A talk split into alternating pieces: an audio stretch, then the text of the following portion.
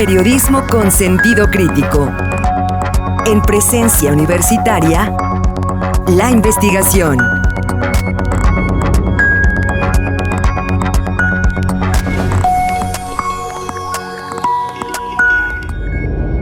Desde el pasado 30 de agosto, el 18.6% de la población educativa en el estado regresó a clases presenciales después de más de un año de confinamiento por el COVID-19. El virus no solo ha dejado secuelas físicas, también ha repercutido en la salud mental de la población con trastornos como la ansiedad y la depresión. Sin embargo, ¿cómo ha afectado en las infancias?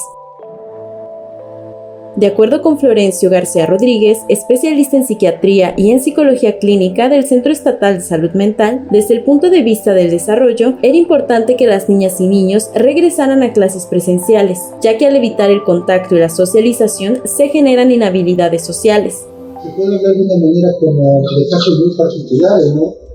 Tanto de niño que siempre fue muy inquieto, muy amiguero, que le gustaba mucho salir a la calle, pronto queda encerrado eso pues genera este, este malestar, ¿no?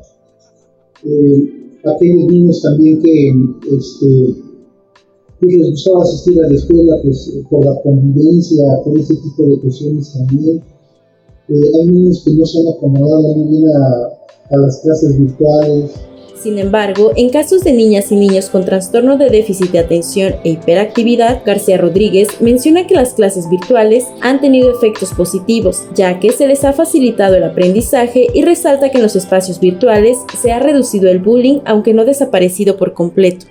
Eh, en infancia, pues esa parte social no es tan importante, tan solo se manifiesta como que son víctimas de, bullying, o que son niños que les gusta molestar. Este, pero para la adolescencia empieza a cobrar un peso mayor, ¿no? En lo que son la, este, en, en las cuestiones de pareja, de noviazgo, todo ese tipo de situaciones. Y para la edad adulta, el tema del desarrollo social es profundamente más importante. De acuerdo con la plataforma de primeros auxilios psicológicos del municipio de Querétaro, hasta julio del 2021 se han brindado 154 atenciones psicológicas, 60 chats con estudiantes, 43 con padres o madres de familia y además actualmente se aplica el programa en 29 escuelas y hay 4.347 estudiantes de educación básica empleando el contenido de la plataforma. Mónica Gordillo es madre de un menor de 3 años y 8 meses, que para este ciclo escolar cursará segundo de kinder. Menciona que en su escuela ya se han reconocido algunas secuelas en los alumnos más pequeños, como el temor a juntarse con otros por posibles contagios. En el caso de su hijo, al convivir generalmente con adultos y no tener hermanos, menciona que no conoce aún lo que es tener amigos en la escuela, lo que considera dificulta el aprendizaje de cualquier niño. Y eso también este, pues se dificulta el aprendizaje de cualquier niño, porque cuando tú ves que el otro va avanzando, pues tú imitas o haces lo mismo que otro niño.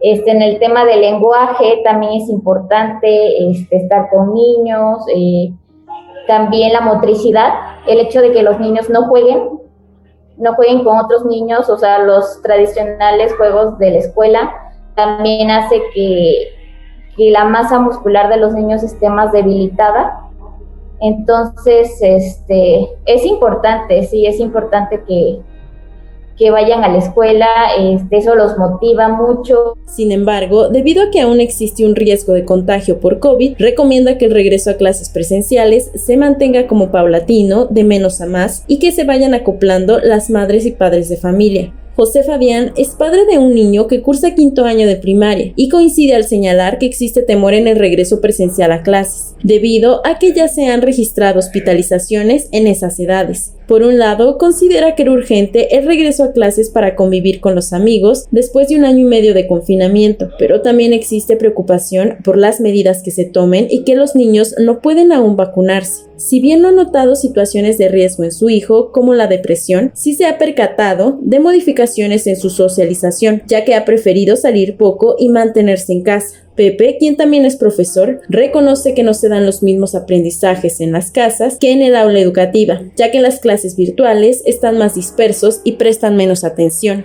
No es lo mismo, no es la misma calidad de aprendizaje que se da en un aula que vía remota, por, una simple razón. Bueno, y lo sabemos, ¿no? Como universitarios, siempre las mejores clases son cuando se da interacción se de interacción, diferentes opiniones eh, en el grupo la Organización Panamericana de la Salud, en su informe de salud mental en la infancia y la adolescencia en la era del COVID, reconoce que han sido factores de riesgo en la pandemia los cambios en las rutinas diarias, el estilo de vida, la actividad física, el cierre de escuelas y de espacios de juego. A esto se le suma que muchos menores pudieron estar expuestos a la pérdida de alguna persona cercana, el riesgo de contagio o el contagio mismo, sin contar el impacto que acarrearon las medidas de confinamiento para aquellos que viven en entornos familiares violentos. Aunque el regreso a clases presenciales apenas comienza, el riesgo de contagio de COVID aún persiste, y ante ello, los especialistas de la Organización Panamericana de la Salud han emitido una serie de recomendaciones, regular la información a la que se exponen los menores, abordar lo que ocurre de manera honesta, así como validar y normalizar sus reacciones emocionales, apoyarlos cuando muestren estrés o angustia para que encuentren formas positivas de expresar sus sentimientos a través del juego o el dibujo. Para Presencia Universitaria, Paulina Rosales.